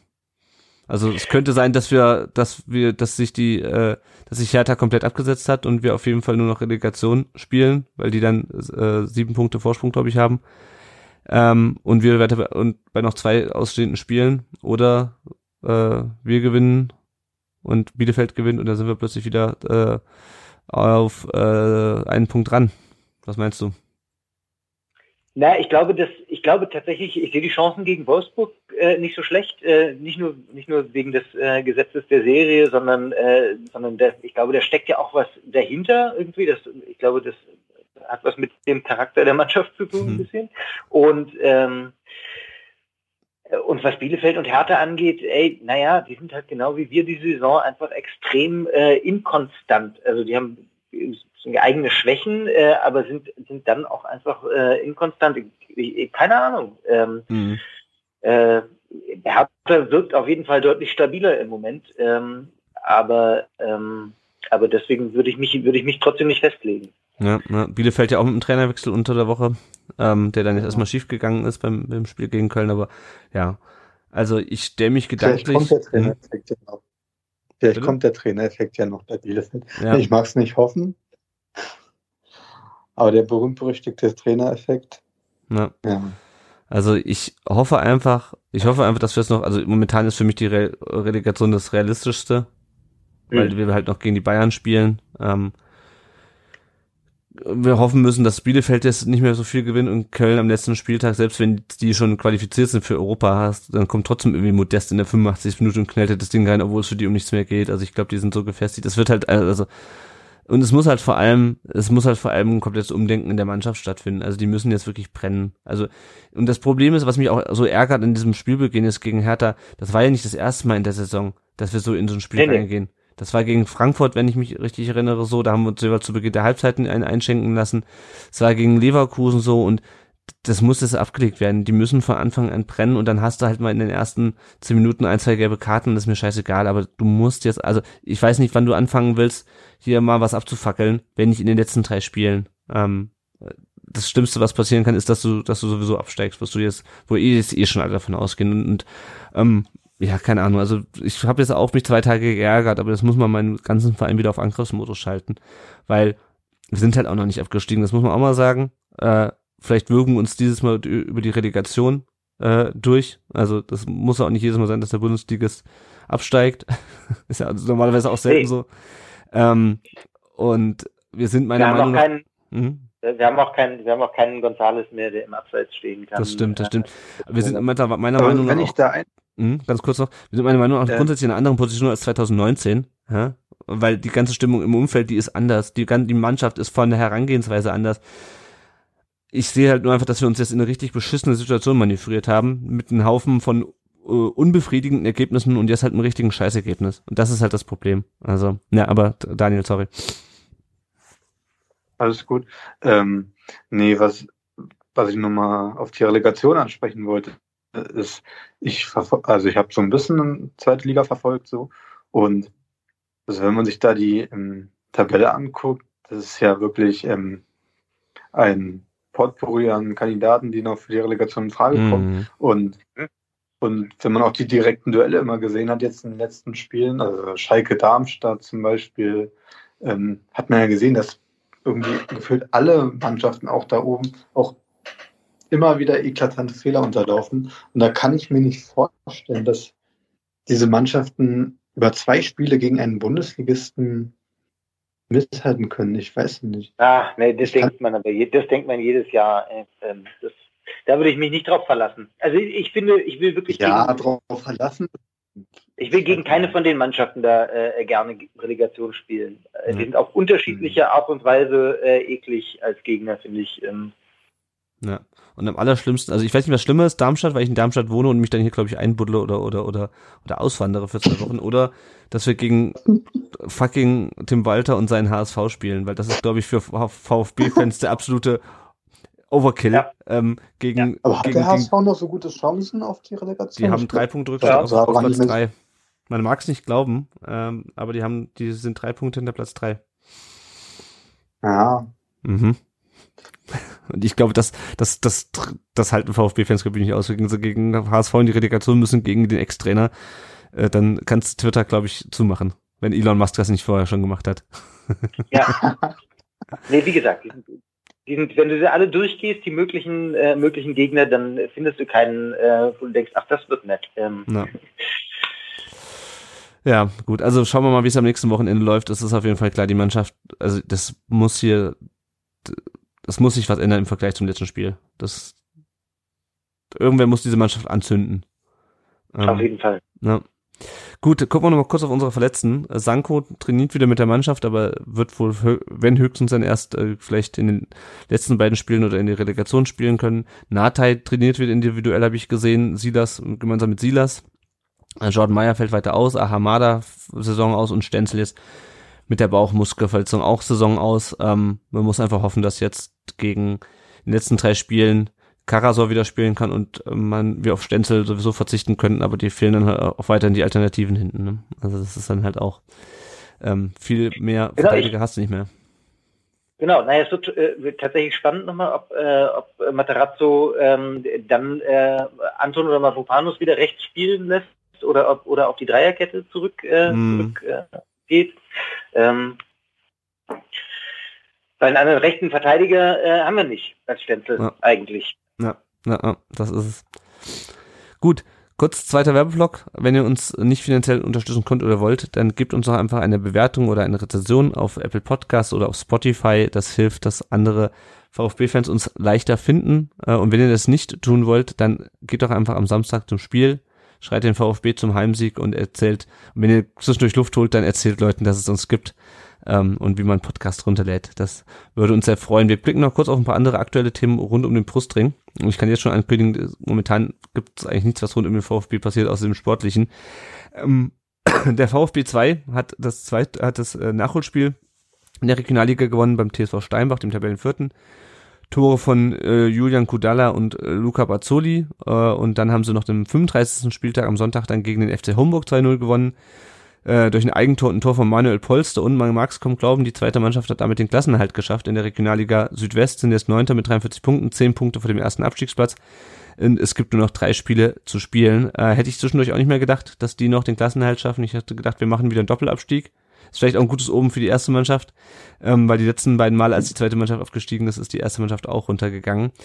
Ähm, der VfB 2 hat jetzt noch, hat jetzt noch drei Spiele, nämlich gegen den Tabellenersten, den Tabellendritten und den Tabellenzweiten, kann also da eher noch ins Aufstiegsrennen eingreifen, aber für die Mannschaft von Frank Fahrenhorst ist die Saison damit gerettet auf jeden Fall. Die U19 hat 3-0 gegen Kaiserslautern gewonnen. Äh, Tore von Max Wagner, das dritte und das vierte und das 25. Saisontor von Thomas Castanaras.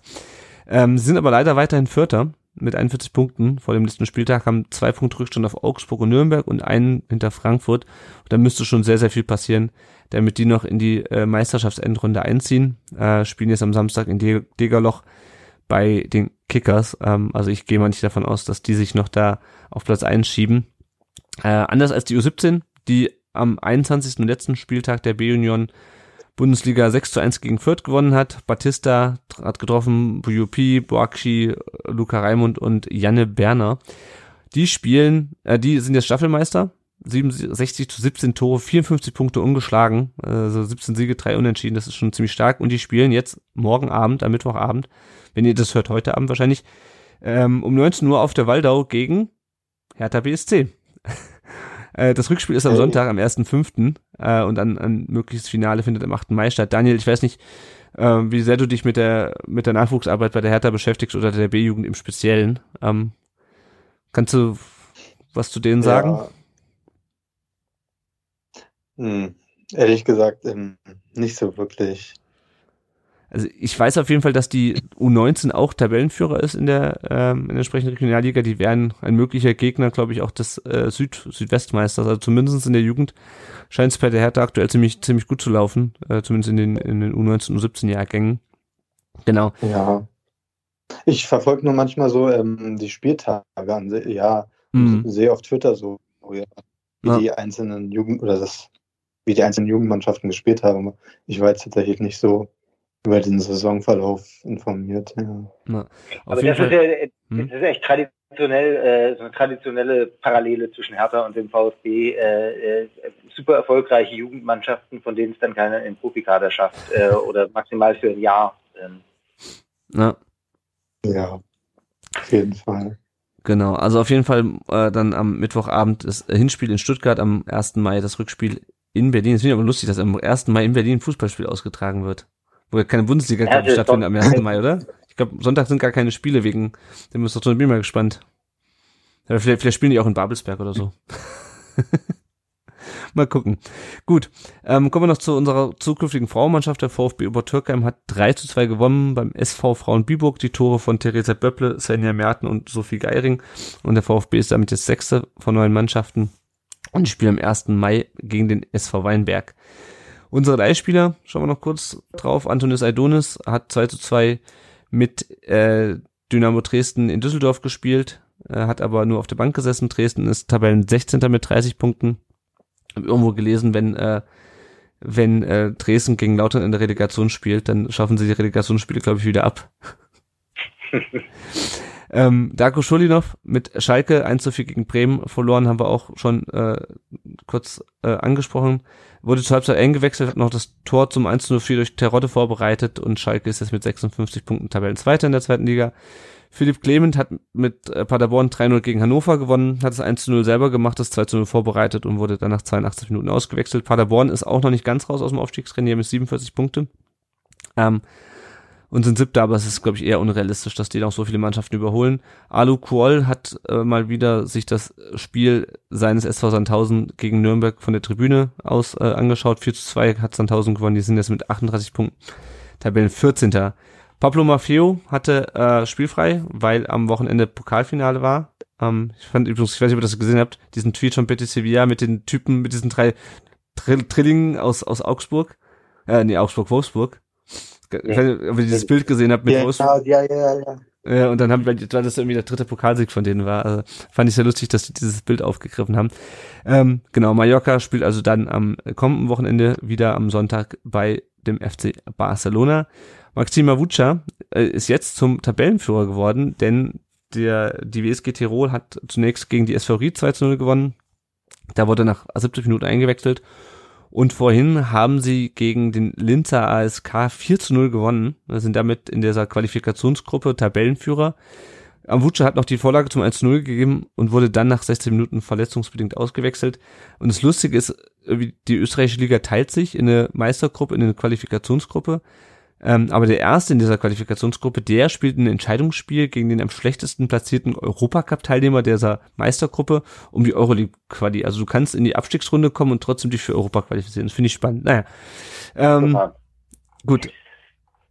Gucken wir noch kurz auf Matej Maglica beim FC St. Gallen.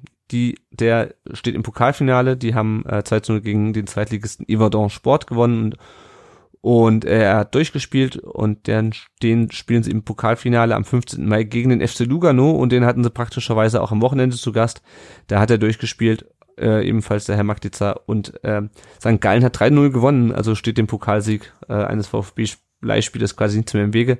St. Gallen ist das mit 44 Punkten Fünfter von zehn Mannschaften in der Schweiz und zum Abschluss noch äh, Momo Sissé beim 3 zu 4 gegen Wissler Block wurde er zur Pause eingewechselt und Wissler Krakau äh, für die er spielt, ist mit 29 Punkten Tabellen 16. von 18. Da sieht es also auch nach Abstiegskampf aus. Und kurz bevor mein Zähler hier die eine Stunde und äh, 30 Minuten und damit die voll 90 Minuten erreicht, haben wir diese Podcast-Folge fertig gemacht. Ich danke sehr meinen beiden Gästen. Äh, zunächst dem Daniel, Fan von ja, Hertha BSC. Dank, ich, genau.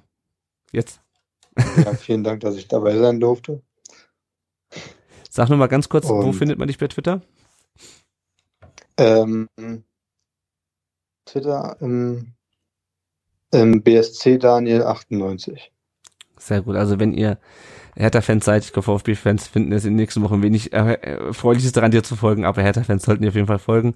Und vielen Dank auch an unseren zweiten Gast, äh, Jeremy, bei Twitter zu finden unter @beautifuleast. So ist es. Gibt es noch etwas, wo, wo, wo man dir folgen kann, äh, wofür du Werbung machen willst? Ah, nee, meine anderen Social Media äh, äh, Auftritte sind alle nicht, äh, nicht folgenswert. Äh, meine Arbeit kann man sehen äh, bei äh, OMG-Berlin auf Instagram.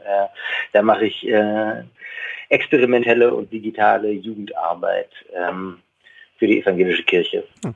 Wenn das jemand gut findet, kann man sich das angucken. Ja, werde ich, werde ich auf jeden Fall äh, verlinken. Es gibt ja doch ein paar VfB-Fans, äh, oder zumindest die das jetzt hören werden und die auch in Berlin leben und die das wiederum vielleicht ähm, interessiert. Gut, super. Dann äh, vielen Dank euch, dass ihr da wart. Vielen Dank, liebe Hörerinnen und Hörer, fürs Zuhören. Wir hören uns dann nächste Woche wieder, hoffentlich nach einem Heimsieg gegen den VfL Wolfsburg und einer Tabelle, die ein bisschen freundlicher aussieht, als sie das zum jetzigen Zeitpunkt. Danke fürs Zuhören und tschüss.